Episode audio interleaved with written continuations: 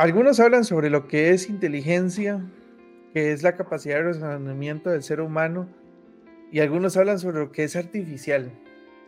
Pero ¿qué es artificial? Realmente vivimos en un mundo ya tan artificial que uno se queda pensando que cuando le hablan de inteligencia artificial, realmente se referirán a los seres humanos que viven en este mundo tan poco profundo, o qué será. Hoy quise traer a dos invitados especiales expertos en tecnología para hablar un poco sobre lo que hoy llaman cuando hablan de ChatGPT, cuando hablan de DaVinci, cuando hablan de Imagine, cuando hablan de las famosas inteligencias artificiales, el monstruo que va a dejar a las personas sin trabajo, dicen por ahí, pero que realmente siento que a veces no sabemos nada y a veces siento que no somos tan inteligentes cuando hablamos de ella. Así que Bienvenidos, Alonso, Diana, a lo que es el programa del podcast. Aquí, como ustedes siempre saben, su amigo Girardex, hoy con dos grandes invitados. Y el día de hoy la idea es conversar un poco eh, sobre lo que es la inteligencia artificial y no sentirnos tan burros actuales, diría yo, cuando nos referimos a este tipo de temas. Dianita, tal vez si empezamos conversando con vos, como experta, ¿cómo estás? Hola, ¿cómo están? Bueno, un verdadero placer saludarlos. Para mí es un honor estar aquí con ustedes. Em, dos colegas, dos creadores de contenido y expertos también en la materia que admiro montones. Así que va a ser un gusto, de verdad, conversar. Yo no me considero experta en el tema, siempre lo digo, pero pues tantos años cubriendo tecnología, porque mi, mi expertise es en la parte de comunicación, pero pues uno se va empapando, ¿verdad? Eh, de, el crecimiento de la inteligencia artificial. Y creo que en algún momento, Ger, habíamos conversado sobre este tema cuando estaba el boom y el, recién el inicio de la inteligencia artificial, que creo que lo detonó eh, ChatGPT en su momento aunque muchísimo tiempo antes o desde antes ya la inteligencia artificial era parte de nuestras vidas, pero tal vez como decía Ger al inicio no nos habíamos percatado o no teníamos conocimiento del tema. Em, aplicaciones tan sencillas como Siri, Alexa, que incorporan inteligencia artificial y, tal vez a una menor escala, pero que tal vez no nos habíamos percatado de que existían. Y ya con la, la entrada de ChatGPT, yo creo que a todos nos sorprendió, y en mi caso, que no soy tan experta como Alonso, em, yo, siento que cuando la empecé a utilizar más o de manera más directa, incluso para mi trabajo, porque la utilizo actualmente, siempre lo digo, eh, eh, sin miedo a represalias que la utilizo em, y me ayuda muchísimo. Em, la verdad, me parece que es súper útil, súper funcional, que tiene un montón de cosas positivas y que tal vez por el miedo se ha satanizado un poco y se ha dejado de lado la utilidad y en lo que nos puede ayudar a mejorar nuestra vida.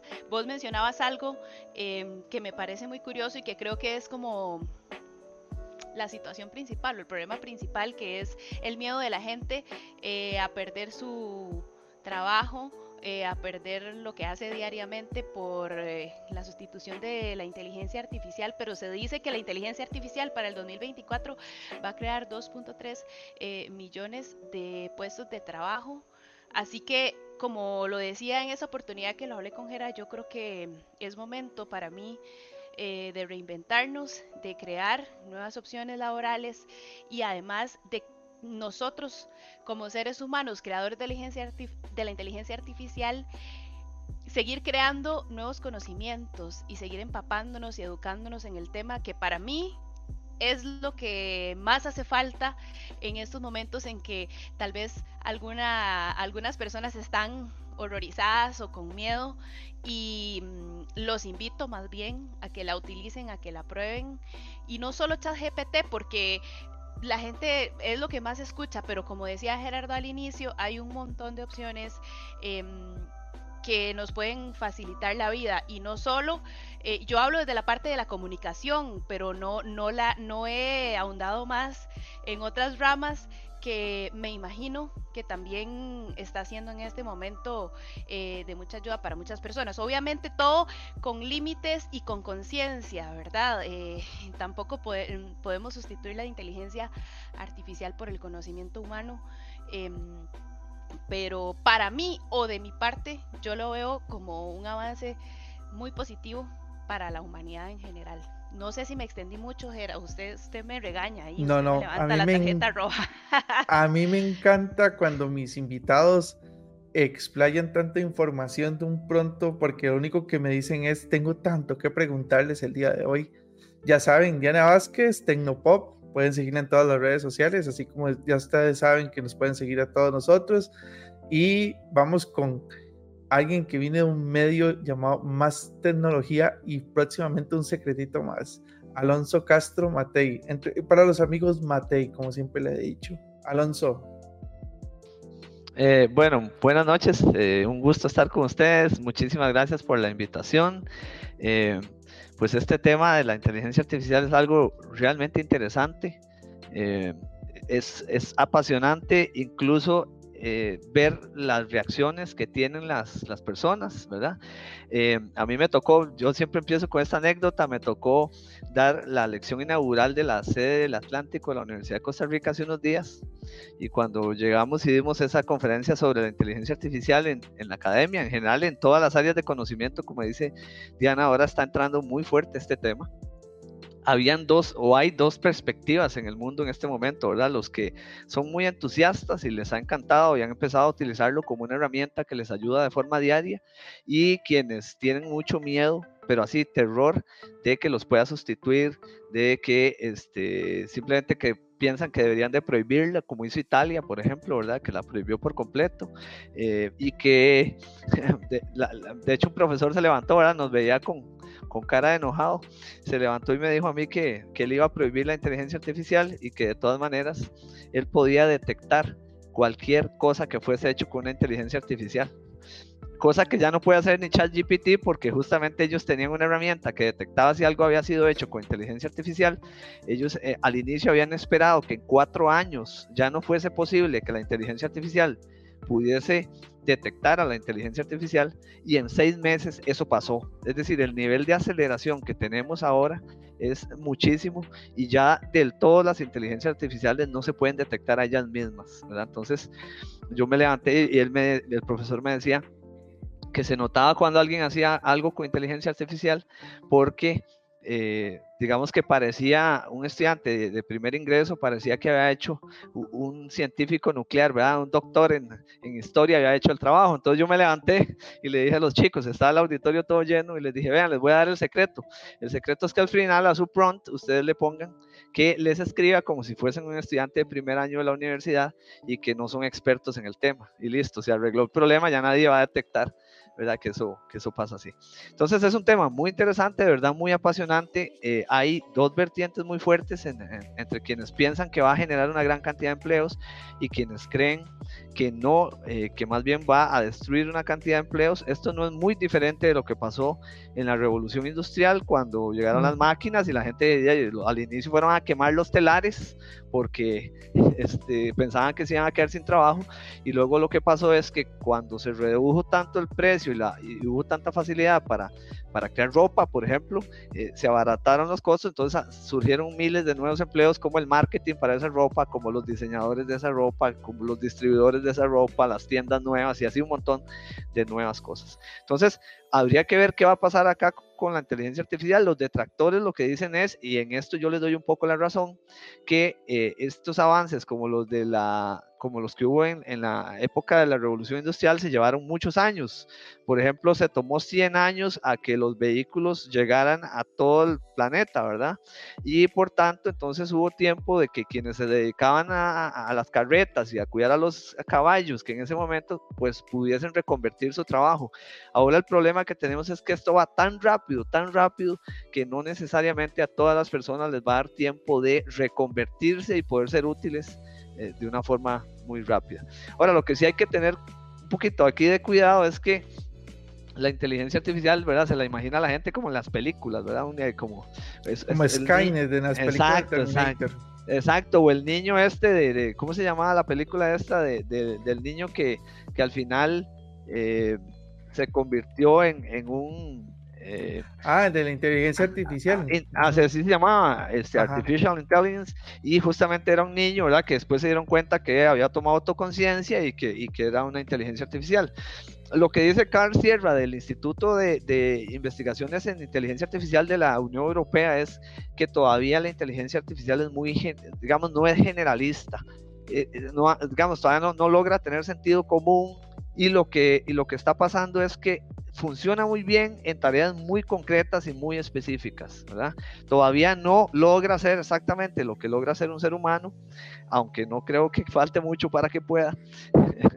y eh, ah, bueno, habría que verlo, pero sí que este, hay algunos temas específicos donde nos puede ayudar muchísimo y donde si uno más bien la toma como un aliado y aprende a utilizarla, pues eh, les va a ayudar a, hacer mejor su trabajo, ¿verdad? Que es como lo, lo, que, lo que dice Diana, o sea, yo, yo la tengo, yo siempre les digo, imagínense para que la gente le pierda el miedo, como aquel profe que usted admiraba, que era el profe más crack de todos, que sabía todos, que usted ahora lo tiene sentado a la par y le puede ayudar, o aquel eh, compañero de uno, digamos, de, de, lo que sea en lo que uno trabaje, que es muy, muy ágil, muy, muy bueno y que uno dice, fue pucha, ese carajo sí sabe.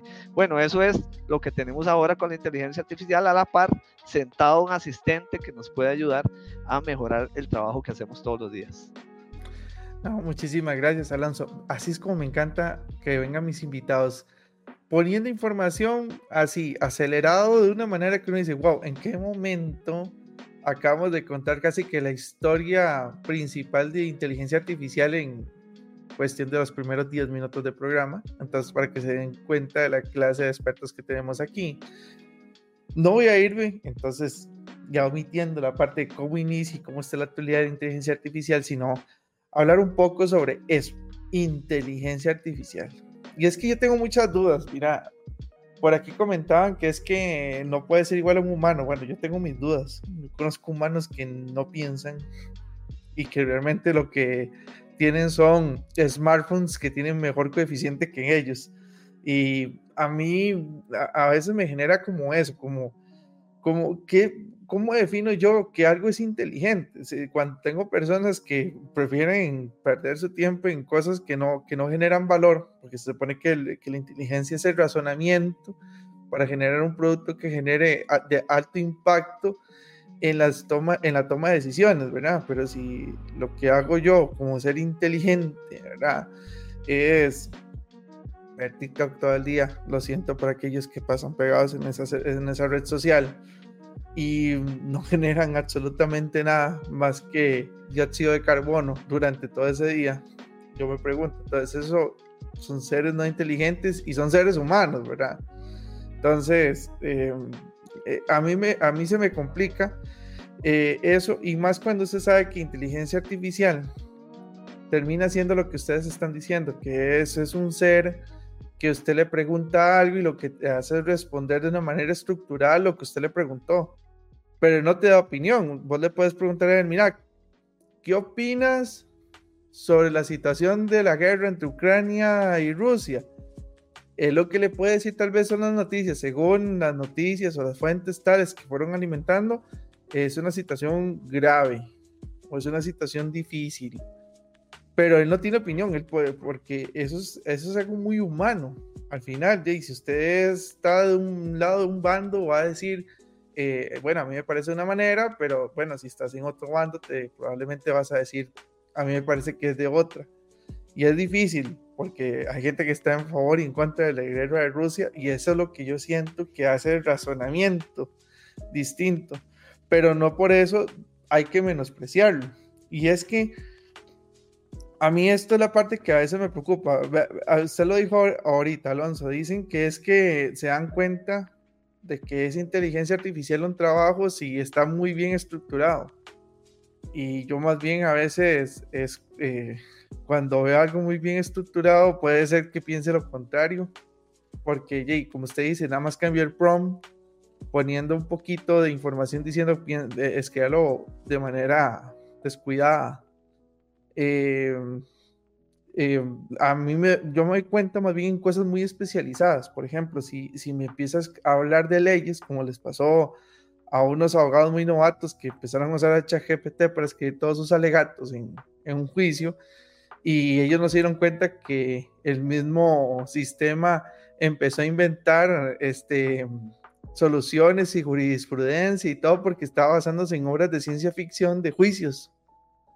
Entonces, digamos que la máquina estaba mal alimentada, pero más bien pienso en que usted descubre fácilmente que una inteligencia artificial es el que está redactando las cosas cuando se le pregunta opinión. Y es aquí donde yo siento que los profesores deberían cambiar, por ejemplo. Para mí, digamos, el profesor no me daría absolutamente ningún miedo decirle a los chicos, si quieres usen ChatGPT y todo, hasta los motivaría. Pero eso sí, este, el examen son tres, tres, dos preguntas. ¿Cuál es su opinión acerca de y justifique su respuesta? Vaya a usar ChatGPT, no importa. Ahí es donde me daré cuenta realmente quién es el estudiante y quién es la máquina, creo yo. Pero eh, no sé qué piensan ustedes, porque yo creo que es aquí donde se va a dar la diferencia entre quitarle el miedo a la gente a una herramienta como esta y no volver a pasar por la revolución francesa, como bien comentaba Alonso, en donde quemaban los telares, aquí sería quemar las computadoras y quemar las industrias pensando que nos van a sustituir. Yo creo que el ser humano no es sustituible, creo que el ser humano evoluciona a otros tipos de labores eh, a realizar, pero simplemente no lo tienen claro porque no ha existido la educación o la enseñanza para entender cuál va a ser la nueva función del ser humano con la ayuda de este tipo de herramientas. O, ¿Qué piensan ustedes? ¿En qué, me, ¿En qué creen ustedes que necesitan saber las personas para tenerle poquito menos de miedo a las inteligencias artificiales? Voy yo, no sé, lo, lo hacemos por ficha, no, mentira.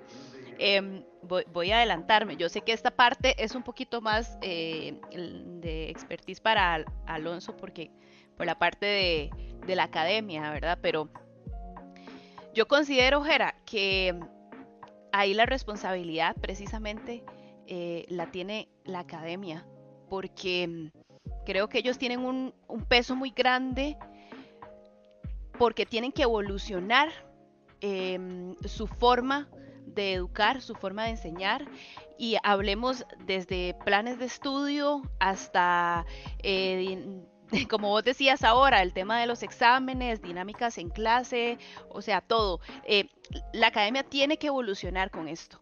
Porque... Pero vos sos comunicadora, Dianita, digamos. Yo, yo me pregunto, y veámoslo desde el punto de vista tuyo, digamos, vos sos comunicadora, vos tenés que dar información a la gente mañana digo en, en, un trabajo, vamos a poner a la nueva periodista Robotina 2.0, alimentada con inteligencia artificial. Como, eso China. Bueno, China tiene ya. O ya está pasando, sí. Ya pasa. Exactamente. China, China tiene un, un, la franja principal del mediodía, la franja horaria CGTN, ¿verdad? que es la televisión china. Tiene las noticias, las da completamente un una este, persona que es, bueno, una herramienta de inteligencia artificial que es que, quien dirige, ¿verdad? O sea, que eso, que eso ya en realidad ya lo están probando.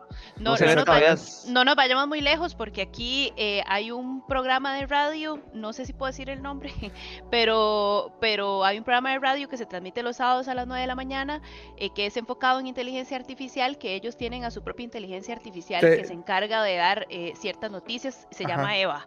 sí, yo, yo, yo, te hubiera dicho que no digas el programa porque ya lo he escuchado y si me preguntas a mí, me parece malísimo a mí me parece muy tieso también la herramienta, todavía. todavía por eso, pero es que es lo que dice Alonso. Está, está, están, ¿verdad? Haciendo en eh, las pruebas respectivas. Sí, sí, se, queda un poquito, pero, pero están haciendo las pruebas respectivas. Yo, yo creo, Jera, vieras que ah, yo voy a contar una anécdota. Ahora que Alonso empezó con una anécdota, eh, hace que, no sé, tal vez unos tres meses nos dieron una capacitación de inteligencia artificial a un grupo de periodistas en una universidad enfocada en la parte de tecnología que hay aquí en Costa Rica. Em, y em, habíamos varios eh, colegas y se hicieron una serie de pruebas eh, para comprobar y para, bueno, para familiarizarnos con el uso específicamente de ChatGPT, que fue lo que más se utilizó. Y eh, hicimos una dinámica donde se ponía a la inteligencia artificial a redactar una noticia, a comprobar fuentes eh, y demás. Y mm, en dos de los equipos la inteligencia artificial falla.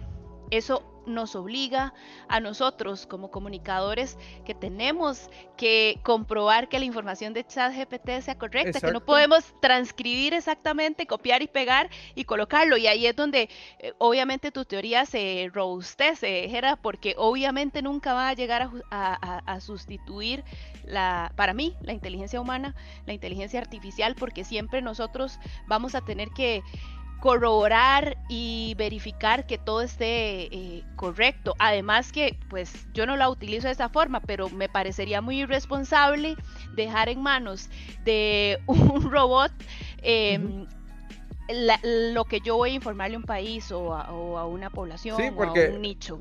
No, y es que tiene estilos. Vea, por ejemplo, bien acabas de decirlo. Eh, dejamos de ser unos simples redactores de maquila porque eso es lo que normalmente pasa con muchos periodistas, terminan siendo redactores de maquila. Vaya, busca información y escriban textos de introducción, desarrollo, conclusión sobre una nota. Y uno, qué pereza, eso es lo que menos me interesa. A mí me interesa más como dar la noticia, las ideas principales. Eso puede encargarse una máquina. Pero ¿qué se vuelven ustedes? Pero depende del periodista. Editores. Pues sí, pero te volverías más editor porque te volvés un, un eh, te volvés el, la persona de calidad que revisa la, la, noticia. Y a partir de la información que recibes vos das la forma porque para nadie es un secreto hay formas para dar una noticia desde una forma amarillista hasta una forma seria. Muy probablemente este programa que dice Alonso eh, en China sí una inteligencia artificial monta la noticia la franja en la franja y demás pero fijo hay una persona ah, y detrás, de, detrás lo regula. la información, lo regula, y más si es el gobierno chino, ¿verdad? Todo está hiper mega regulado, entonces no creo que le den todo el chance de una inteligencia artificial. A mí ahí, es que... Ahí el tema tal vez era que me gustaría aportar es, vean, eh, increíblemente, bueno, la inteligencia artificial no es lo que, lo que es nuevo, digamos, o lo que explotó es, el, es la IA generativa, digamos, eso es lo que a partir de ah, exactamente hace un año, en octubre del año anterior, fue cuando la IA generativa se hizo popular con ChatGPT por primera vez, eh, utilizando eh, este lenguaje natural una máquina habla con una persona y usted siente por primera vez que está hablando con un ser humano. Eso, eso fue el gran impacto que tuvo, ¿verdad? Eh, pero la inteligencia artificial inició sus investigaciones en 1960, 1950 ya empezaron. Entonces, a lo que quería aportar es que eh, The New York Times, ¿verdad? Y el, y el, Washington Post tienen una herramienta de inteligencia artificial previo a, a siquiera la salida de esta IA generativa, la tienen hace más de cinco años que les genera el 70% de las noticias que ellos publican. Pero, es decir, ellos generan la base de la noticia y luego un periodista pues toma esa noticia y, evidentemente complementa. Entonces, ahora hay muchas herramientas, muchas, ¿verdad? Este, que permiten hacer cosas como esas. Por ejemplo, hay herramientas que te permiten, no sé, decirle, quiero escribir sobre tal tema, ¿verdad? Te voy a dar estos enlaces eh, de, fuentes primarias y ahora sí escríbeme una base de la noticia o una base incluso de un artículo científico. Eh, eh, la herramienta lo hace, te da referencias y luego sobre eso vos puedes hacer una, una este, digamos, una mejora. Entonces, hay, una, hay un montón de nuevos, de nuevas medios de comunicación o alternativas de, medios de comunicación que están creciendo de esta manera. Y bueno, y, se usa para el bien y para el mal, ¿verdad? Ustedes saben que ahora la gran lucha que tiene Amazon, la gran, gran lucha que tiene Amazon en este momento es cómo hacer para filtrar este, los libros que son hechos con inteligencia artificial, porque hay una, ahora es bastante sencillo crear un libro, especialmente si es, por ejemplo, de cuentos para niños, entonces, hay una gran cantidad de personas que han generado libros con inteligencia artificial en los últimos meses y que están vendiendo 10, 15. Un día estos leí un artículo científico sobre un escritor que tiene 15 libros en Amazon y que está generando una cantidad de dinero exorbitante vendiendo algo que es digamos, él debería haber firmado que es 90% inteligencia artificial, 10% lo que él hizo. Entonces, ese tipo de situaciones se están dando y lo que pasa es, si, si pensáramos en qué trabajos van a desaparecer, uno de los miedos más grandes es que normalmente en la revolución industrial y cualquiera de las anteriores revoluciones, cuando llegaron la tecnología y esto en general, quienes desaparecían eran las personas que eh, tenían poco, eh, digamos, pocos estudios o, poco conocimiento, entonces de ahí se quedaban, de, no sé, los reemplazaban en una fábrica de una forma sencilla, o el, asistente que hacía no sé qué, lo reemplazaban, pero por primera vez estaban en peligro los eh, trabajos profesionales, ¿verdad? Entonces, lo que vos decías... Alonso, pero es que, o sea, están en peligro los trabajos profesionales porque sos un profesional que no te actualiza. Recuerda eh, que yo siempre he dicho. Eso, eso, es justo lo que te quería terminar la idea. ¿Quiénes están en peligro? Quienes están en el medio. Es decir, los que hacen lo rebásico, quien, quien nos, no, nunca no aporta valor a la organización, quien no hace nada más allá de lo que podría ser una máquina, ¿verdad? Sí, pero inclusive eso ya es un problema social. O sea, yo siempre lo he dicho toda la vida. este, El tema de que, de que para que un recursos humanos, lo siento amigos de recursos humanos, le pidan para hacer, por ejemplo, eh, eh, un trabajador en cajero en un banco, le exijan ser licenciado en administración de empresas, ¿para qué? O sea, eh, se ha vendido una, una, falsa, una falsa promesa de que vos tenés que ser universitario para ser alguien exitoso en la vida.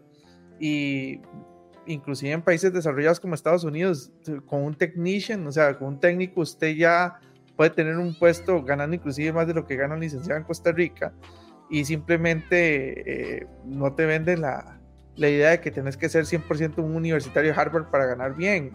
El tema, el tema es ese, que ahora inteligencia artificial viene a desinflar esa burbuja de un montón de gente que estudia en una universidad, pero realmente no es un profesional. Es que un profesional abarca un montón de cosas más que haber estudiado en una universidad y haber sacado un título que yo creo que ese es, ese es un tema interesante hablar en un futuro. El, el, el, el mercadeo, o decir el mercado negro de los licenciados, digo yo. voy, a dejarlo, voy a dejarlo como futuro. Yo te quería hacer una pregunta. Entonces, ¿vos sí crees que la sociedad está preparada para la inteligencia artificial? Yo creo que, yo creo que la inteligencia artificial vino más bien a romper una burbuja en una sociedad muy sensible por eso es que eh, yo empecé diciendo, yo no sé si es que hay seres humanos entonces no inteligentes, ni inteligentes artificiales, porque hay gente que se dedica a otras cosas. Es, que, es, que, eh, es que te lo eh, preguntaba porque, porque el CEO de Google y de Alphabet dijo que la sociedad no está preparada para la inteligencia artificial e incluso se Por eso no está preparada porque, porque se les va a ir la realidad.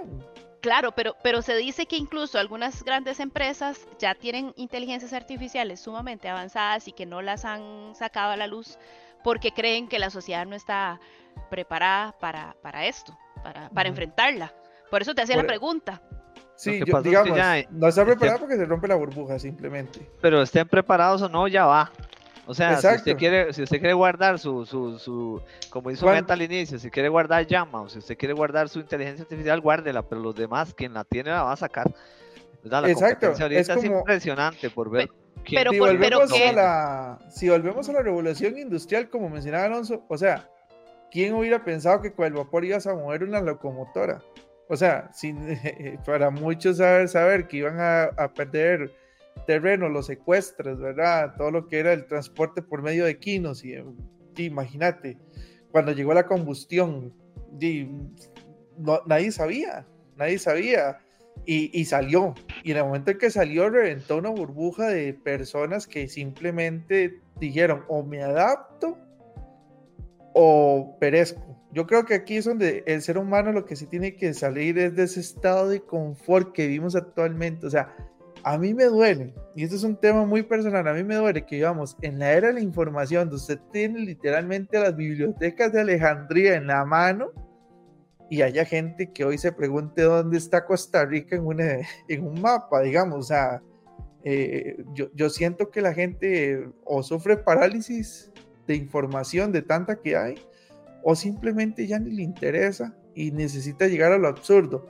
Y eh, lo que viene a hacer la inteligencia artificial es profesionales, personas en general, es o salen de ese estado de confort, adormecimiento mental que tienen, o simplemente la inteligencia artificial se los va a absorber. Y eso es lo que, por, eso es que la gente no está preparada y por eso CEOs como ellos dicen eso.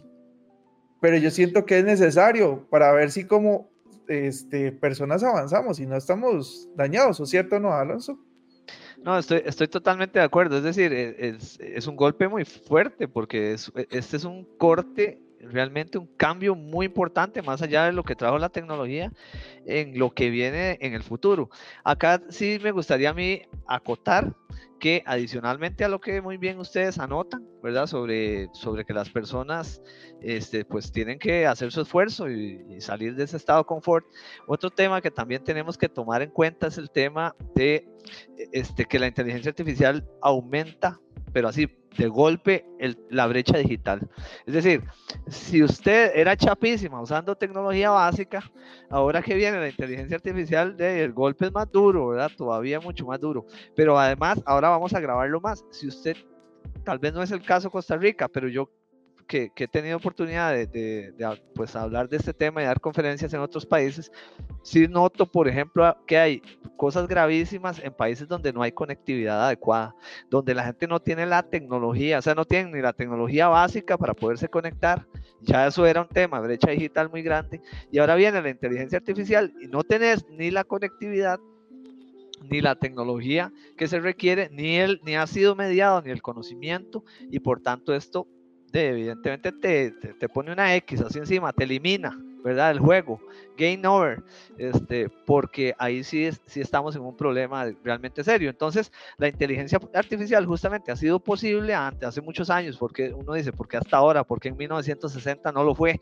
O en, o en, o en la, el siglo pasado. alimentarse, educarse necesitaba un montón de cosas, necesitaba de la potencia de conectividad a alta velocidad que lo permitió ahora el streaming y que usted puede hacer el procesamiento de datos de ese tamaño, ¿verdad? Necesitaba de centros de datos y de almacenamiento ilimitado que ahora prácticamente lo tenemos, ¿verdad? El almacenamiento ilimitado. Y necesitábamos de tecnología que pudiera ponerla al servicio de todo el mundo y eso antes no estaba, ahora lo tenemos. Y, y bueno, bien lo dice la ley de Moore, que cada dos años se duplica el poder de cómputo total del, planeta, ¿verdad? Y, y, esto nos posibilita que cada vez podamos hacer más y más cosas, pero sí que hay gente que se va a quedar atrás y que ya sea, digamos que si todavía usted se quedó atrás porque no tiene los medios, uno lo puede entender, pero si usted se quedó atrás porque no quiso, porque lo ve como un obstáculo porque le dio miedo, eso sí es un problema muy serio.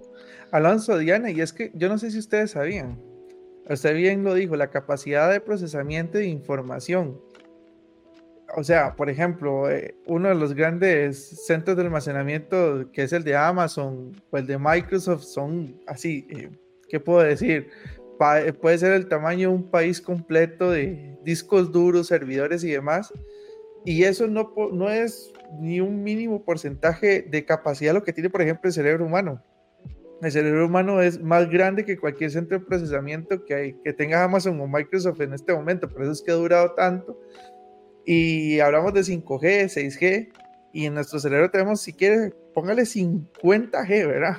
No, no, no, no hay tanto límite porque nosotros tenemos eh, a nivel del cerebro una capacidad muy fuerte de procesamiento de datos. Las computadoras solo entienden unos y ceros, nosotros entendemos más que solamente un sistema binario. Entonces, estoy muy de acuerdo con vos. O sea, si alguien se queda atrás y no es por los medios, este, es difícil. Aunque es que, Alonso, yo hasta eso lo pongo en duda. O sea, yo, he visto, eh, y, no, no quiero sonar este, clasista ni nada, pero yo he visto inclusive hasta indigentes ya con celular en la mano, navegando en Facebook. Entonces, eh, ¿qué tan difícil es para una persona tener un dispositivo? No tiene que ser un iPhone, tampoco, como muchos, muchos creen, bueno, nada más de que no me gustan, pero eh, no necesita hacer eso para usted tener acceso a la información. Y si no tiene acceso a la educación para pagarse en la universidad, vea, júrelo que ChatGPT puede ser su amigo para tener ese conocimiento. Pregúntele como si fuera un amigo en la calle, ¿qué es tal cosa? Y él te va a responder, ¿qué es tal otra? Y bueno, digo ChatGPT, pero hay muchos más, muchas inteligencias más que te podrían enseñar y generar autodidactas como por ejemplo, yo no sé si ustedes recuerdan hace mucho tiempo cuando existía un libro que se llamaba Escuela para Todos que daban en, Costa Rica y a mí me encantaba ver por ejemplo adultos mayores que tal vez no tuvieron escuela y se leían en la escuela para todos se aprendía un montón. O sea, y se los digo por vivencia en el caso de mi abuelo, que fue una persona que solo terminó la escuela primaria y él quería aprender más. Y él siempre, todos los años, se compraba su escuela para todos, se iba, se compraba su librito, aprendía. Luego, a partir de ese, se iba a una librería y buscaba otros. Y mm, bueno, ya en que en paz descanse, pero en su momento le enseñó una inteligencia artificial muy primitiva en su momento. Él se quedaba maravillado, le preguntaba, ¿qué es la, este, la, la edad de oro para usted? Y le respondía y se ponía a leerlo. Y yo decía, aquí está. O sea, hasta para aprender, la misma inteligencia artificial te guía o te da las bases para que usted luego, con esa información, razone y se diferencie de la inteligencia artificial. Yo no sé, Diana, ¿qué decís entonces ahora sí con respecto a todo lo que te tenía y con todo lo que te he dicho y lo que ha dicho Alonso? es que eh, les, hacía, les hacía esa pregunta eh, porque mm, ahora que Alonso mencionaba y, él que ha tenido la experiencia de, salir de Costa Rica y, ver la situación un poco más global, ¿verdad? De lo que ocurre con el tema de inteligencia artificial. Aquí en Costa Rica hasta eh, ha costado que entre eh, la tecnología 5G y, Alonso ahora mencionaba eh, un tema económico también que pesa muchísimo en estos casos. Y a mí me preocupa, a mí me preocupa, porque yo soy pro, pro inteligencia artificial, pero yo digo, entonces, ¿qué va a pasar? Los países con mayor poder adquisitivo, las potencias, van a arrasar y los países como Costa Rica eh, se van a quedar atrás y nos vamos a quedar atrás eh, eh, con él o, o qué va a suceder, ¿verdad? Y aparte de eso me preocupa el tema de la legislación, porque por lo menos en Costa Rica no, no, hay un gran avance, no hay control e incluso se cree que la inteligencia artificial está siendo utilizada por criminales para, para, ¿verdad? Em, y realizar crímenes. Entonces, em, ¿qué va a suceder con respecto a esto? Eh, yo sé que es algo que no se puede evitar y yo estoy feliz del avance, pero sí, yo creo que hay que poner atención a, ciertas cosillas por ahí que están pasando en este momento, eh, como vos decías, Jera, eh, que es inevitable que sucedan y que obviamente es nuestra responsabilidad crecer con ello y avanzar con ello y por supuesto que a todos los que tenemos eh, los medios o las posibilidades de, formarnos a hacerlo, porque me parece que más que, que más que una prueba o es una responsabilidad eh, de todos. Pero ¿qué va a pasar con el resto de gente? ¿Qué va a pasar con los países que no tienen eh, tanto poder adquisitivo, que no son potencias? ¿Y qué va a pasar con la legislación? Ahí les dejo el, el, el debate para que, para que sigamos. Igual Alonso va a estar de acuerdo igual que yo, ¿verdad?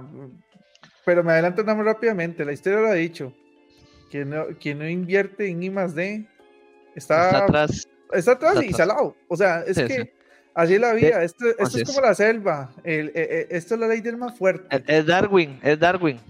Si usted es el más fuerte, sobrevive y los demás adiós.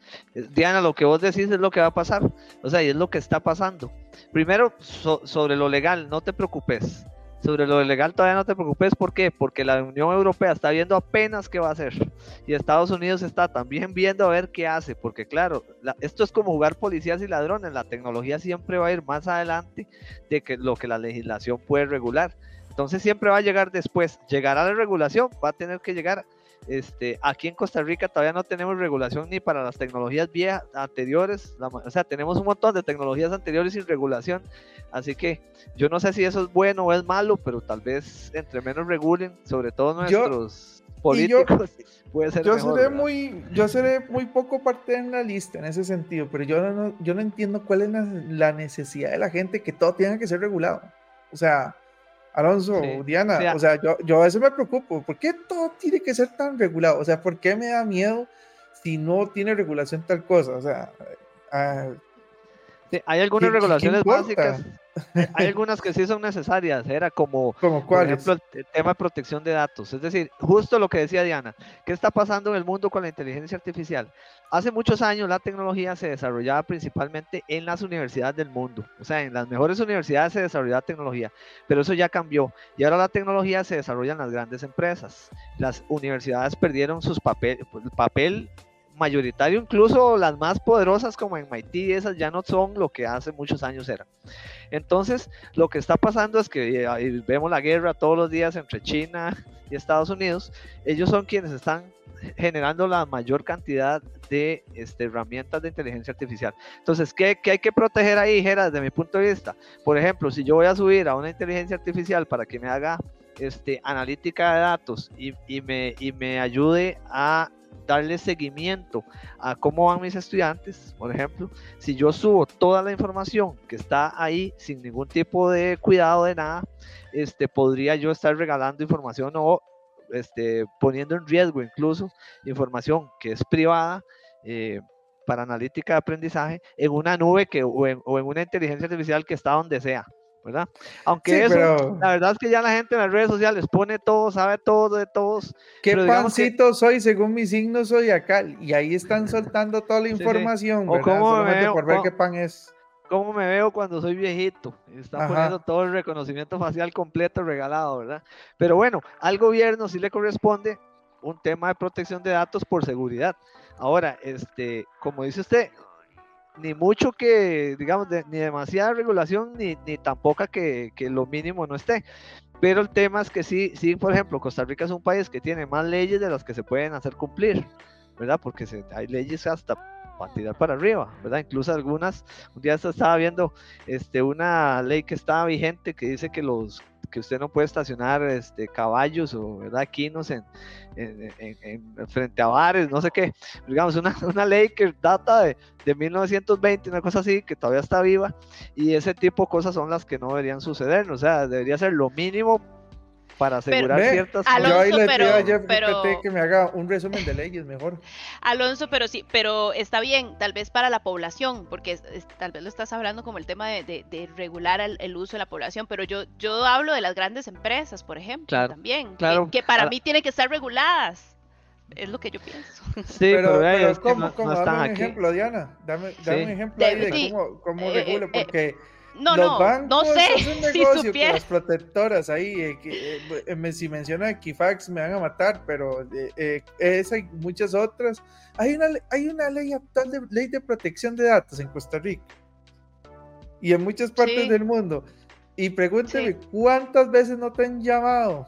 Para obtener información estafadores existiendo una ley que dice que no se puede hacer eso. Sí, claro, sí, sí. No, si, si, no saben ni cómo regularlo, ¿para qué existe? Eso es lo que digo, una cosa es tener una ley y otra cosa es poderla hacer cumplir. Que se cumpla. por ejemplo, yo ahí debería tener inteligencia artificial, la entreno, la entreno en, en, temas policíacos y en temas, en temas de criminología y auditoría forense informática. Dígame que no, Alonso, que no se puede hacer. Claro que se puede hacer. No, se puede, se puede. De hecho, uno ahora puede tomar la base de cualquier inteligencia artificial, más se puede tomar llama o cualquiera de estas inteligencias artificiales y, eh, y, entrenarla con lo que usted quiere entrenarla. O sea, no tiene que tener el universo de la información, solo lo que usted la entrena. Yo podría estar atrapando estafadores así, así. Tanta gente que ah, es que necesitamos 20 personas sentadas en una compu para, para agarrar a los criminales que están robando la información de las empresas. No, usted se puede dar cuenta rapidito, rapidito de dónde está saliendo la fuga de información, quién la está sacando, por qué IP está saliendo, todo por medio de una inteligencia artificial. Si ustedes supieran, por ejemplo, eh, como anécdota para contarles, yo tengo una inteligencia artificial detrás del website de Geeks and Geeks, que si alguien intenta robar mi información, notas o, o demás, yo me doy cuenta qué IP la está robando, de dónde se está yendo, a qué website lo está colocando y demás y así yo puedo rastrear y banear ese IP. Luego, automáticamente. Y todo eso es porque se lo he enseñado. Son cosas que lo que, lo que hice fue enseñarle lo que yo haría como persona. Y lo único que hice fue quitarme ese tedioso trabajo de ir a revisar, de hacerlo, ejecutarlo y analizarlo de esa manera y enseñárselo a una inteligencia artificial para que hiciera esa maquila. ¿Qué hago yo en un futuro? Nada más simplemente revisar estadísticas y corregir si hizo alguna que otra acción que tal vez yo no quería, pero inteligencia artificial más bien para mí es el éxito para proteger, no para más bien motivar el caos de regalamiento de datos, sino más bien para proteger los datos.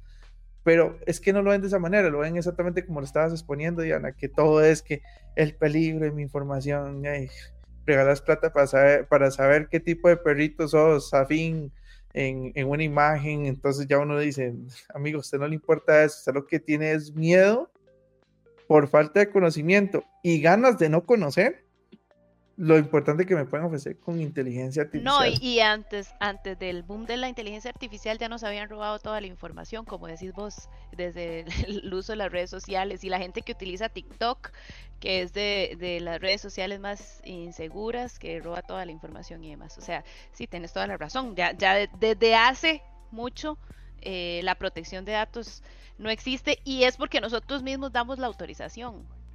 Lo que yo no sí es porque creo nadie que, nos obliga.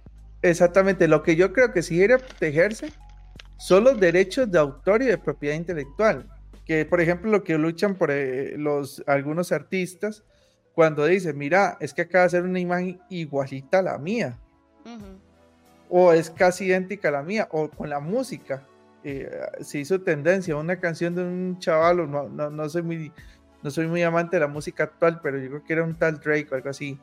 Eh, y agarró y, con la voz de él, hizo una canción que él nunca compuso, pero suena a él, tiene el estilo de él, y él no recibe ni un solo cinco. Y uno dice, pero están usando completamente a mí.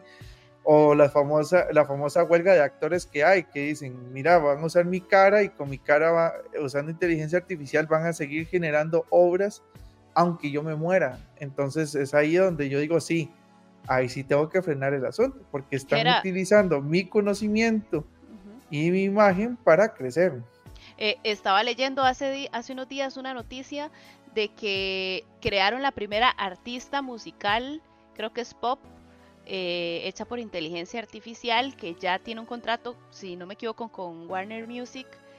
Y entonces eh, algunos artistas estaban ya preocupados eh, por ese tema, ¿verdad? Porque ahora que mencionas la parte artística, porque es que eh, para que la gente también sepa que, es que va por todo lado, ¿verdad? Uno se entera de, de, donde, de, bueno, por lo menos yo me entero de lo que está cerca mío, de la parte de la comunicación, pero eh, hay muchas ramas ya en donde... Bueno, yo creo que Alonso va a estar de acuerdo conmigo, pero me adelanto para que luego Alonso me termine de atajar la idea. Si usted me pregunta a mí, digamos, hace mucho tiempo la música dejó de ser un, medio de, generación creativa, artística y se volvió como una cajita de cosas que yo sé que a la sociedad le gustan.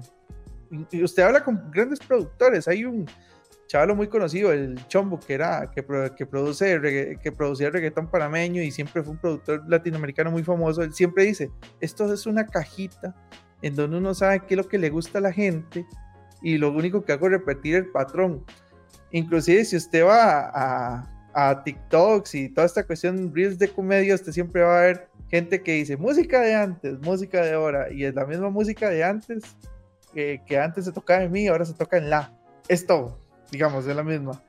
Pero. Solo que, solo que era, ahí, ahí va a empeorar, eso va, eso va a empeorar. Porque los algoritmos de inteligencia artificial pueden determinar qué es lo, mismo que hace Claro, y generar eso. Es lo mismo que está pasando con los libros, ¿verdad? Los libros, este, muchos escritores están usando la inteligencia artificial como una forma de generar, digamos, partes de sus libros, uniendo frases, este, un poco lo que hace Coelho, ¿verdad? Que es una mezcla entre, entre digamos, una cosa cristiana con, con una cosa como esotérico. No, no, pero, matar, pero sí, Coelho escribe. Este, yo, mi hermano dice que son libros para, para leer mientras uno está esperando el bus. Ah, bueno. Entonces, este, pero lo que quiero decir es, son muy, muy exitosos porque logra generar algunas frases muy potentes, y usted ve que la gente las comparte y todo, muy potentes, a partir de entender, digamos, esa parte como del esoterismo, con esa parte como del cristianismo y la junta, y queda una cosa de que suena bien. Eso lo está reforzando mucho más la inteligencia artificial y lo va a empeorar en la música, en la creación artística en general. En las series, es que usted lo, usted lo ve en todo, digamos. Hay fórmulas mágicas de lo que a la gente le gusta. Por ejemplo, a la gente le gusta la lucha entre el bien y el mal. Es algo, es un tema que a la gente le gusta. Entonces, hago cosas de lucha entre el bien y el mal, lo que sea, y siempre van a pegar. Por eso las películas estas de superhéroes siempre pegaron porque era la lucha del bien y el mal y el bueno siempre gana. Y eso toda la vida. Inclusive cuando salieron esas películas, la película que menos pegó porque todo el mundo se quedó asustado fue este eh, Infinity War, que fue la, antes de la última, y fue porque al final la película le, le vendió el sin sabor de que ganó Thanos, ¿verdad? Entonces la gente como, ¿qué? Me cambiaron la historia y por eso Disney es la, gran empresa de entretenimiento que es, porque ellos saben que vendiendo la historia del bien contra el mal y que gane el bueno al final, eh, siempre va a funcionar. O sea, es, algo muy sencillo. Así como está de moda enseñar la perspectiva de un malo siendo bueno, que también lo han hecho ahí con algunos personajes, así como ahora está también la tendencia de vender personajes rebeldes, de, de vender esa cotidianidad de algunas personas como algo cool pero eh, son estadísticas, al final son, son estadísticas de pensamiento que la inteligencia artificial puede tomar y a partir de eso crear. Pero yo me pregunto, o sea, ¿es culpa de la inteligencia artificial o es culpa de nosotros por no culturizarnos y evolucionar en ese, en ese tipo de entretenimiento? Porque si usted me pregunta a mí, ¿tengo problemas en comprar un libro de inteligencia artificial hecho por inteligencia artificial y me entretenga? No, no si es bueno. Bueno, bueno, muy entre comillas, pero eso no es culpa de la inteligencia, es culpa mía por ser tan básico en lo que me gusta. ¿O qué? ¿Qué piensan ustedes? Sí, sí, yo creo que, que digamos, como vos decías, si la inteligencia artificial eh, hace un libro que educa, ¿por qué no lo vamos a leer? O cuál es el problema, ¿verdad? O sea, yo en eso sí estoy totalmente de acuerdo. Y obviamente los que se asustan son los que escriben libros, ¿verdad? Pues, eh, ahí es donde sale el miedo, creo yo. Pero entonces hago libros más interesantes. Exactamente, eso es un reto para nosotros mismos, que es lo que yo siempre he creído, tanto como lo hablamos desde la parte de educación a todas las ramas. O sea, tenemos que evolucionar con ella porque si no nos vamos a quedar atrás, pero, pero no tiene nada de malo e incluso puede ayudarnos hasta cierto punto. ¿verdad? En la formación o en el crecimiento personal o en lo que ahora que hablabas de Coelho, ¿verdad? Que mucha gente agarró estos libros como crecimiento personal y qué sé yo. Eh, eh, si una inteligencia artificial puede hacer lo mismo y la gente lo quiere tomar eh, por ese lado, como decía gente. Está bien, claro, está bien. esa, bueno, algo que sí es, es muy sorprendente, ¿verdad? También con, este, yo tuve, tuve la oportunidad de ir a, la, una fábrica de BMW nueva que acaban de, instalar hace, unos, hace unos meses. Y cuando entrábamos a la fábrica, ¿verdad? Era, era una cosa gigante, gigante, gigante, que cientos de, metros cuadrados de, fábrica. No había nadie en esa fábrica. Trabajaban cuatro ingenieros, nada más, que son los ingenieros que manejan, digamos, la, toda la, tecnología desde la, de la máquina central, digamos, y lo demás que había, lo que nos dijeron ellos es que trabajaban 20 personas más en diferentes turnos que simplemente alimentaban los materiales que requerían este, en, la, este, en la cinta, digamos, en la parte de fabricación. Y era una fábrica que trabaja no sé, un 50, 70% usando pura inteligencia artificial y robots, ¿verdad? Entonces es realmente impresionante cómo, eh, cómo eso ha ido evolucionando y como ustedes bien lo dicen, ¿verdad? Cómo eh, tienen que encontrarse nuevas formas de hacer las cosas, porque como lo señalaban, si uno se dedica a escribir libros, yo pues es muy probable que, que ahora utilice la inteligencia artificial para que justamente me dé estadísticas de, de qué es lo que la gente más está prefiriendo eh, y, me ayuda a generar, digamos, algunas ideas eh, y no empezar desde cero y a partir de eso, pues hacer un libro que pueda mejorar. Una cosa en la que yo lo veo, lo veo mucho es que cuando uno escribe artículos científicos para revistas y eso, siempre tiene que hacer un review de del estado de la cuestión, se llama, es decir, qué es lo que hay en este momento sobre ese tema y para que usted no escriba lo mismo, si no, no aporta nada.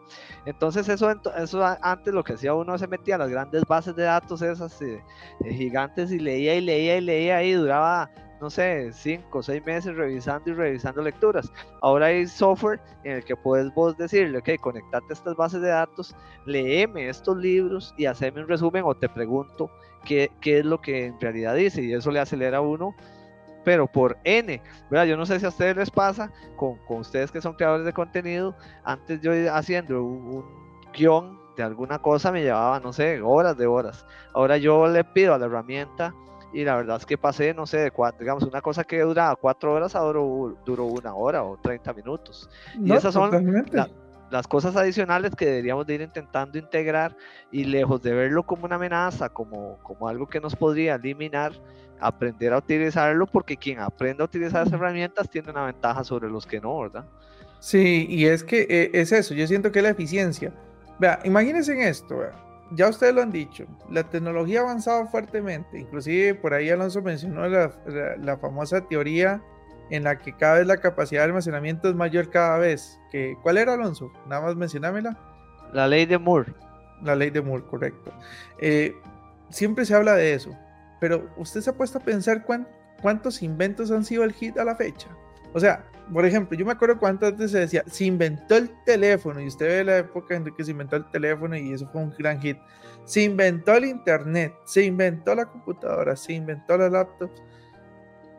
Y por lo menos desde que yo nací, por ahí en los 80 a la fecha, ¿cuántas han sido los inventos que han revolucionado el mundo?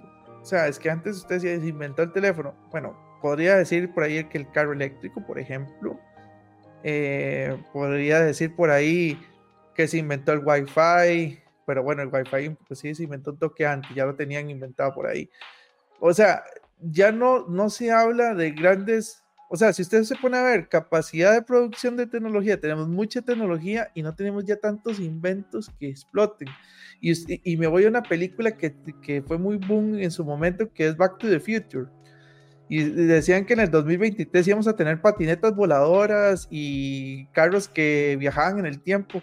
Y yo me pongo a pensar, es que teóricamente la física dice que muchas de esas cosas pueden existir. ¿Por qué no existen actualmente? Y es tal vez, eh, dirán, ah, es que no tenemos el conocimiento de tecnología para desarrollarlo. Y qué fácil hubiera sido si ChatGPT empieza a actualizar un montón de conocimiento que existe para que la gente se vuelva más eficiente y a partir de ese conocimiento realimenta la inteligencia artificial y lo que hacemos es eh, multiplicar el conocimiento avanzado para llegar a, ese carro volador que yo, yo espero verlo, digamos. me haría mucha lástima morirme y nunca ver el carro volador que esperaban en el 2023 en la película de Back to the Future, ¿verdad? Y bueno, sí. Era, de hecho, hay uno de los problemas más serios que tiene ahorita la inteligencia artificial, justamente diste en el clavo, para poder acelerar su proceso. Para ser inteligente. Para, sí, para acelerar su proceso de mayor conocimiento y de mayor eficiencia es que eh, está siendo muy difícil conseguir nueva data, digamos, sobre la que ella pueda aprender. Hay, hay, hay, las inteligencias artificiales han consumido todo lo que había en bases de datos, todo lo que había en internet, todo lo que había en artículos, revistas. Y ahora, si ustedes ven, eso fue como la primera fase, ¿verdad? Cuando estaba el Machine Learning, se entrenaba con datos de entrenamiento y un modelo, y en eso salió la IA generativa. Pero ahora, lo que, si, si ustedes lo notan, al inicio ChatGPT, pues ustedes le preguntaban algo y le daban una respuesta. Ahora ustedes pueden pedirle que, le dé, que no le gustó la respuesta, que le genere una nueva. Y no sé si se han dado cuenta que abajo les aparece, fue mejor, fue igual o fue, o fue peor, ¿verdad? Sabe la manilla. Bueno, eso es porque está pasando en la segunda fase. Como ya no hay tanta data que se le pueda dar para alimentarla, entonces lo que está sucediendo es que ahora está generando retroalimentación contra el humano. El humano es el que le está diciendo, esto es mejor, esto es peor, esto que usted está diciendo está bien o está mal, ¿verdad? Si tuviésemos todavía posiblemente más data, mucho más este, que pudiera él consumir y procesar, es muy probable que eh, ya pudiésemos tener pronto vehículos que vuelen. Eso es lo que quisiera. Eso yo, también, yo, tengo una pregunta para vos, Alonso, ahora que decías eso, y, desde mi ignorancia, ¿verdad? Dale, em, dale, sí, tranquila. Eh, eso no, no sería em, bueno entonces para la generación de empleo. Digo, porque entonces el humano no podría convertirse en ese generador de data que pueda buscar y, y dársela a la inteligencia artificial para que tenga un poco más de backup. De hecho, hay una gran cantidad, vamos a ver, la gente se imagina que la inteligencia artificial aprendió sola, digamos, eso, es como un poco lo que... es lo normal, uno dice, ah, sí, sí, es que qué carga, seguro está aprendiendo. No, hombre, al inicio lo que había era una gran cantidad de personas en la fase 1, ¿verdad? Ahora lo estamos haciendo nosotros con ese sí, no o más o menos. En la primera fase lo que habían eran miles de personas contratadas que simplemente estaban dando, diciéndole a la inteligencia artificial que eso estaba mal, que eso estaba bien, que eso estaba mejor, que no, que esa data que está dando es falsa, que, y tratando sobre todo el problema más serio que tiene la inteligencia artificial, que es el sesgo, ¿verdad? La inteligencia artificial dependiendo de, qué, de qué, con qué la alimenten, tiene sesgos muy, muy importantes. Entonces, hubo una inteligencia artificial, eh, una oficina que se dedicaba a los recursos humanos, a contratar gente, eh, implementó una inteligencia artificial que hiciera automática esas contrataciones y la inteligencia aprendió y decidió por ese sesgo que ya no contrataba mujeres y dejó de contratar mujeres. Porque las mujeres tienen hijos y necesitan salir a, atender sus hijos y se pueden enfermar los hijos o sea ella aprendió eso o se embarazan y, entonces sí o se embarazan o sea correcto.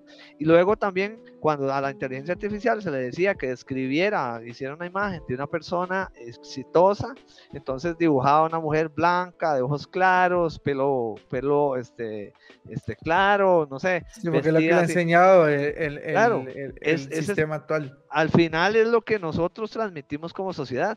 Y cuando se le preguntaba por una mujer poco exitosa, dibujaba una indígena guatemalteca, mexicana o cualquier cosa, digamos. O sea, vean el nivel de sesgo que puede tener. Entonces, hay gente que se dedica justamente a hacer contención de ese sesgo para ir tratando de afinarla. Y claro que eso podría generar o está generando una gran cantidad, igual que las ingenieros de prompts, que ahora hay un montón de empresas que están contratando personas que sepan hablar de la inteligencia artificial, porque usted puede tener mil herramientas de inteligencia artificial, pero si uno es un burro para preguntarle, no sirve de nada que usted tenga todas las mejores inteligencias artificiales, o sea, hay que aprender exactamente cómo tiene que ser que se le pregunta, en qué términos, cómo se le escriben las cosas para que el resultado sea lo mejor posible. Por eso, por, eso mencionar al inicio lo de, la, lo de la educación.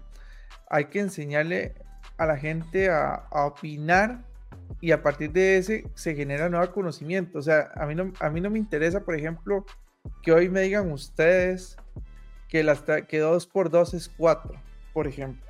Ya yo sé que 2 por 2 es 4, existen las tablas de multiplicación, eh, usas una calculadora y todo. A mí lo que me interesaría, por ejemplo, y se los digo porque aquí es donde vienen los trabajos del futuro y donde, por ejemplo, cuando se habla de ingenieros de prompts, la gente se imagina un montón de programadores. No, están los programadores de prompts, los programadores de inteligencia artificial. El ingeniero de prompt normalmente inclusive es un filósofo. O sea, esos, esas personas que yo pensé cuando iba a la universidad que nunca iban a tener trabajo ahí pueden estar teniendo mucho trabajo en, como ingeniero de prompts porque el filósofo lo que hace es cuestionar y preguntarse y de esta manera retroalimenta la inteligencia artificial. Eh, yo les diría a ustedes, ¿por qué 2 por 2 es 4? ¿Quién les dice a ustedes que 2 por 2 es 4? Y si 2 por 2 es, no sé, 3.99, tal vez usted me diga, ah, sí, porque la matemática. Ok, ¿y quién asegura usted que eso es cierto? O por ejemplo, yo debería, e, ese tipo de cuestionamientos y empezar a razonar y empezar a generar discusión sobre cosas que nosotros ya damos por sentadas generan rupturas para generar más conocimiento. O sea, si la gente se hubiera quedado con E, energía es igual a masa, la, constante de la luz al cuadrado, que es la famosa teoría de la relatividad de Einstein, era la ciencia exacta, nunca se hubiera generado la, física cuántica, por ejemplo. Este, si la gente se hubiera quedado de que eh, lo que hacían ciertos expertos era magia en lugar de ciencia y un poquito de química, ¿verdad? Que revolvían tal vez algún reactivo con, con, algún otro elemento y generaban luz, por ejemplo, eh, eh, los alquimistas serían dioses para algunos, ¿verdad? O si hubiéramos pensado que los eclipses eran este, manifestaciones de alguna deidad que iba a, matarnos y no sacrificábamos vírgenes, ¿cuántas veces no hubiera muerto más de una persona simplemente porque aún seguíamos creyendo eso? O sea, hubo gente en esos tiempos que se cuestionaba, pero oiga, esto del eclipse será así. Y oye, eso, eso será magia, ¿no será que eso yo lo puedo hacer y tiene una explicación lógica? Y se rompió, o sea, se rompió y hoy sabemos lo que sabemos gracias a esas personas que se cuestionaron las cosas, que dieron su opinión y dijeron, no, puede ser que sea de esta manera y puede ser que su opinión fue errónea que no importa, eso por lo menos ya le ayudó al conocimiento a saber que ese no es el camino. Es que por eso yo siempre digo, no hay caminos malos, simplemente hay que aprender a caminar y si un camino no es, simplemente ya, ya, ya avanzamos teniendo el conocimiento de que ese camino no es. Pero la gente le, teme, le tiene miedo a cosas. Por ejemplo, ahora, ahora Diana dijo, perdón mi ignorancia. La ignorancia es importante yo considero que la ignorancia es la, base principal para el buen conocimiento. Algunos dicen, es que tengo miedo a que me traten como tonto, o sea, tiene, fracaso, eh, tiene miedo al fracaso de que, de que piense que no va a tener éxito conociendo algo. El fracaso es necesario para el crecimiento del ser humano. Pero la sociedad, así como hoy describen cuál es una mujer de éxito, alta, blanca y macha, la gente dice, es que las personas que son grandes en el mundo no tienen fracasos, porque eso algunos coach se los venden a la gente y no, el fracaso es importante, eh, que la ignorancia es mala, entonces lea 13 libros de Coelho para ser menos ignorante por ahí y no se dan cuenta que la ignorancia también es importante. Lo que está mal es creer que ya está inventado todo, de vivir en un status quo en donde la inteligencia artificial me resuelve todo y yo no me cuestione cómo puedo hacer las cosas mejor que una inteligencia artificial. Yo creo que por ahí va el punto. O no sé si me voy a entender, Dianito, nada más para, para ver si, si vamos cerrando el tema y dándonos cuenta que más bien la inteligencia artificial es el éxito para llegar a un futuro mejor, creo yo. Sí, por supuesto. Yo por ahí también había leído que eh, ahora estamos en la era en la que todo se cuestiona. Y, y, mucha gente, eh, ay, qué barbaridad, es que ahora eh, nadie se queda con una sola respuesta y ahora van, indagan. Y, y, yo, yo como periodista, yo decía, yo, feliz, porque aparte de que ese es mi trabajo diario, ¿verdad? investigar y, y, tocar varias fuentes y no quedarme solamente con, con, eh, con una inserción, sino ir por más, este, mm, celebro celebro eso, celebro de que, de que, de que ahora las personas ya no se queden solo con, una respuesta o, solo con un medio a consultar, sino que buscan otros y que la información esté a la mano de todos, porque al final ChatGPT y todas las inteligencias artificiales eh, lo que tienen es, como decía Alonso, eh, bases de datos eh, donde consultan información y entonces ahora está más cerca eh, la información está más a la mano para todos, ya no es solo eh, como, como en los tiempos antiguos donde eh, los altos mandos eran los únicos que tenían derecho a consultar información o acceso, sino que ahora todos, como decía Gerardo, entonces no nos podemos quedar atrás porque ahora con solo, como vos decías, muy indigente tiene un celular, con solo consultar, hay redes públicas por todo el país y yo eh, hace poco hice una entrevista eh, relacionada con el tema y han llegado a, parques desde la frontera con Panamá y, han tratado de hacer un esfuerzo, por lo menos en esa parte.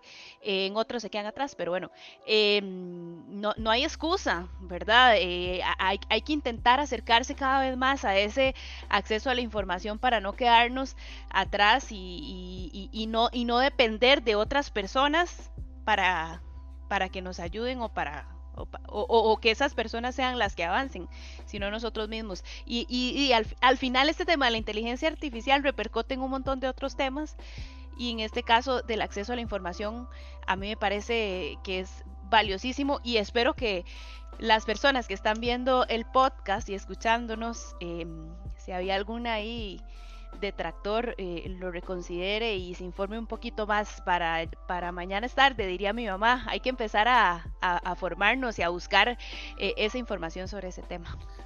Como dirían los Lutiers, este es un tema muy filosófico. Yo no lo entiendo. Alonso.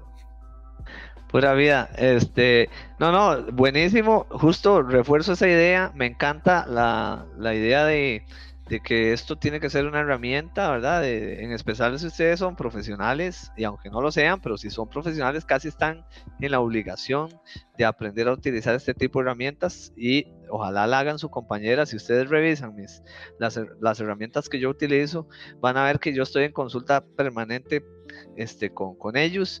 Eh, porque además una cosa aquí interesante es que las, eh, digamos, hay tantas herramientas, tantas que salen todos los días de inteligencia artificial, que, que uno pues tiene que escoger algunas cuantas porque es imposible es, manejarlas todas. ¿verdad? Y, al igual que en el software, hay unas muy buenas, unas muy malas y unas más o menos. ¿verdad? Igual hay unas gratis y unas carísimas y pasa exactamente lo mismo. A mí me encanta, por ejemplo, lo que dice Diana, ver a los estudiantes, ya, llegamos, esos profes que, que, se paraban al frente y eran los sabelotodos, ya, ya, ya van caducando porque ahora ustedes ven que en tiempo real ellos están viendo si lo que uno dice es cierto o no. Digamos, yo doy clases virtuales y de una vez uno ve dónde están, ¿verdad? Si uno dice se equivocó. sí, pa, profe, no, eso no es ahí, es en tal opción, ¿verdad? Rapidito lo, lo corrigen. Y, este, y eso está muy bien, más bien justo deberíamos de fomentar, como lo dijeron ustedes al inicio, nos corresponde a la, en la parte académica, pues presionar mucho para que aprendan esas herramientas, para que nuestros profes también eh, puedan partir de ahí. Yo siempre les digo que lo bueno de la inteligencia artificial cuando ustedes lo usan es que deberían de partir del hecho que ya usted no tiene que aprender desde cero la base, sino que usted tiene la inteligencia artificial que le puede dar una base y usted puede subir de nivel muy rápido, porque incluso usted puede preguntarle tanto tan profundo como quiera, ¿verdad? Y eso, eso es algo que suma mucho y que por tanto entonces este, la gente pues debería verlo como una, como una fortaleza. Muy bien eso, hay que perderle el miedo y, y tratar uno de, este, pues hay un montón de canales de YouTube como los que tenemos nosotros que tienen videos donde explican eh, cómo puede uno utilizar la herramienta de una forma muy sencilla para diferentes cosas, así que échense una buscadita ahí en YouTube, y nos siguen a nosotros Más tecnología también tiene ahí los, nosotros tenemos, este podcast. tenemos muchos videos sobre, sobre inteligencia artificial, ¿verdad? Eh, y entonces eh, ahí uno puede ir como, como viendo, eh, y no solo nosotros, hay miles en el Internet eh, de gente que está tratando de hacer un esfuerzo por educar y eso me parece súper genial. O sea, a la tecnología en realidad hay que perderle el miedo y tratar de verla como un aliado todo el tiempo. Alonso, usted es profe, yo le voy a dejar de tarea algo. Si usted algún día va a ser profe mío, yo espero que no me haga examencitos preguntando la materia como qué es lo que viene ah, en el capítulo tal. Miras que a mí me preguntas diferentes, ¿verdad? a mí me pasó este año que, que no, el año pasado empecé a, coordinar una de las cátedras, una cátedra sobre analítica de datos y, digamos que se ve, e, es de licenciatura y maestría, se ve Big Data y se ve, bueno, analítica de datos para empresas, es para la Escuela de Administración de Negocios. Y este, justamente una de las cosas que me pasó cuando entré es que yo, ¿verdad? Al, puro inicio, pues estaba el curso hecho y, y de lo que yo pude ver, eh, de ahí resulta que, por ejemplo, habían exámenes que usted resolvía en cinco minutos con ChatGPT. Le decía, dígame esto y es, ¿verdad? Entonces, más bien, hicimos un cambio muy importante y toda la parte muy de teoría la eliminamos. Y ahora, eh, que eso es, ese es otro tema completo de otro podcast, pero es eh, en realidad eh, tiene que cambiar mucho el enfoque de cómo se enseña, ¿verdad? Partir, hay, una serie de cosas que hay que pensar, como partir desde que ya, yo por ejemplo a mis estudiantes las primeras dos semanas les doy los prompts, les digo, ok, yo voy a empezar desde un nivel más alto, no voy a suponer que ninguno de ustedes no sabe nada como lo hacíamos antes, porque ustedes ahora tienen las herramientas de inteligencia artificial con las que pueden llegar a ese nivel. Otra cosa es que que este, ahora todo es como trabajos muy colaborativos, muy método de casos, de resolver problemas, de, o muy distinto, muy de analítica y muy, muy de cómo se piensa el doctorado ahora. O sea, si usted va, si hay gente que en algún momento piensa sacar un doctorado, eso es lo que hacen en un doctorado, lo que está diciendo Alonso. Exacto, y no teoría, porque eso no sirve para nada, más temas de investigación, más de generar conocimiento, más de opinar, más de analizar, y este, pues hasta ahí se tiene que mover. ¿Quiénes son los profes que están preocupados? Ya, y los que tienen las mismas fichitas y diapositivas hace 20 años, 10 años. Los que, los que están como el chavo, reino animal, reino vegetal, reino mineral. y, el mismo examencito ese teórico que claro que ahora la inteligencia artificial se lo resuelve en dos minutos, ¿verdad? Entonces más bien hay gente que me ha dicho que si la, que si la forma de arreglar eso no es que, que sea obligatorio que todo sea presencial, ¿verdad? Y que los exámenes sean presenciales y yo dije, no, no, tampoco es, o sea, jamás, eso es echar para atrás varios siglos y no deberíamos ir a eso, más bien usted integre, meta, o sea, no le dé miedo, meta las herramientas de inteligencia artificial, obligue más bien a sus estudiantes a que lo tengan que usar. Así hace dos favores, uno, les enseña desde ya a que puedan usar las herramientas y pues ayuda incluso a la misma inteligencia artificial a ir mejorando este, esa base de conocimiento que se requiere. Excelente, Alonso. Diana, yo le tengo usted otra tarea para que sepa una vez. A ver. Su tarea es, ya usted menciona que por aquí en Costa Rica existe un programa que es malísimo, reiter, es que es muy malo. Y tal de eso ponen como todos los clichés del mundo. Le pongo post robótica para que piensen que soy muy tecnológica. No, quiero ver un programa de inteligencia artificial hecho por una comunicadora tan carga como sos vos. Pero bien educado y que aprenda a razonar para escribir con la forma, el talento y el lenguaje. Usted simplemente se siente a revisar que lo que él analizó e investigó se haga, pero toda la parte de maquila, la producción, la voz y demás, nazca de ella, o sea, de esa inteligencia. Usted simplemente lo que hace es controlar o gestionar lo que ella debería hacer activamente. Perfecto. Y aunque no seas la primera, vas a ser la mejor. eso es lo que ah, esperaría. Entonces, no llegar primero, es saber llegar. Exacto, entonces quiero, quiero, quiero, esas tareas ahí, yo tendré las mías propias por acá. Pero bueno, amigos, yo creo que por el momento lo dejamos por acá. La verdad no creo, la verdad no creo y no espero que sea la última vez que estemos por aquí. No quisiera tener inteligencias artificiales sustituyendo a mis excelentes invitados en el podcast. No, no, eso no va a pasar. Este, nada más recuerden que pueden seguirnos en todas nuestras redes sociales. Muchísimas gracias también al Infinity Gaming Center que apoya este programa en conjunto. Y ya saben, nos vemos en la próxima. Pura vida. Muchas gracias. Buenas noches.